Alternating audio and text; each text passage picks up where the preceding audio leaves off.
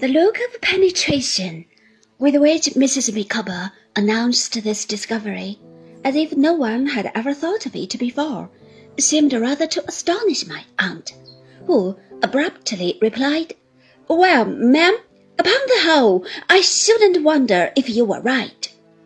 Mr. Micawber being now on the eve of casting off the pecuniary shackles that have so long enthralled him, said Mrs. Micawber, and commencing a new career in a country where there is sufficient range for his abilities, which, in my opinion, is exceedingly important.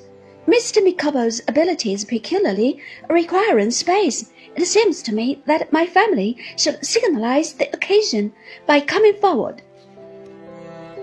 What I could wish to see would be a meeting between Mr. Micawber and my family at a festive entertainment, to be given at my family's expense where Mr. Micawber's health and prosperity being proposed by some leading member of my family, Mr. Micawber might have an opportunity of developing his views. My dear, said Mr. Micawber, with some heat, it may be better for me to state distinctly at once that if I were to develop my views to that assembled group, they would possibly be found of an offensive nature. My impression being that your family are, in the aggregate, impertinent snobs, and in detail, unmitigated ruffians. Micawber, said Mrs. Micawber, shaking her head, no, you have never understood them, and they have never understood you. Mr. Micawber coughed. They have never understood you, Micawber, said his wife. They may be incapable of it. If so, that is their misfortune. I can pity their misfortune. I am extremely sorry, my dear Emma, said Mr. Micawber, relenting, to have been betrayed into any expressions that might, even remotely, have the appearance of being strong expressions.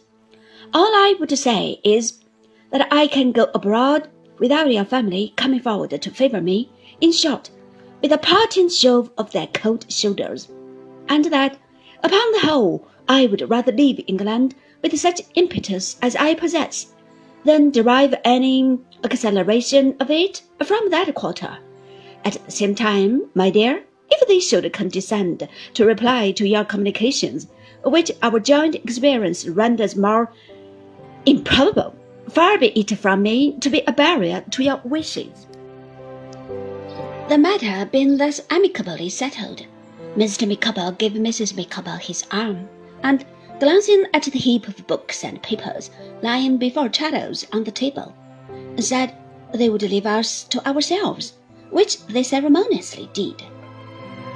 My dear Copperfield, said Traddles, leaning back in his chair when they were gone, and looking at me with an affection that made his eyes red and his hair all kinds of shapes. I don't make any excuse for troubling you with the business because I know you are deeply interested in it, and it may divert your thoughts. My dear boy, I hope you are not worn out? I'm quite myself, said I, after a pause. We have more cause to think of my aunt than of anyone. You know how much she has done. Surely, surely, answered Traddles. Who can forget it? But even that is not all, said I. During the last fortnight, some new trouble has vexed her, and she has been in and out of London every day. Several times she has gone out early and been absent until evening. Last night, Traddles, with this journey before her, it was almost midnight before she came home. You know what her consideration for others is. She will not tell me what has happened to distress her. My aunt, very pale, and with deep lines in her face, sat immovable until I had finished, when some stray tears found their way to her cheeks, and she put her hand on mine. It's nothing, Trot, it's nothing. There will be no more of it. You shall know by and by. Now, Agnes, my dear, let us attend to these affairs. I must do Mr. Micawber the justice to say, Traddles began, that although he would appear not to have worked to any good account for himself, he is a most untiring man when he works for other people. I never saw such a fellow. If he always goes on in the same way, he must be virtually about two hundred years old at present. The heat into which he has been continually putting himself, and the distracted and impetuous manner in which he has been diving day and night among papers and books, to say nothing of the immense number of letters he has written me between this house and Mr. Wickfield's, and often across the table, when he has been sitting opposite, and I might uh, much more easily have spoken. It's quite extraordinary. Letters! cried my aunt. I believe he dreams in letters.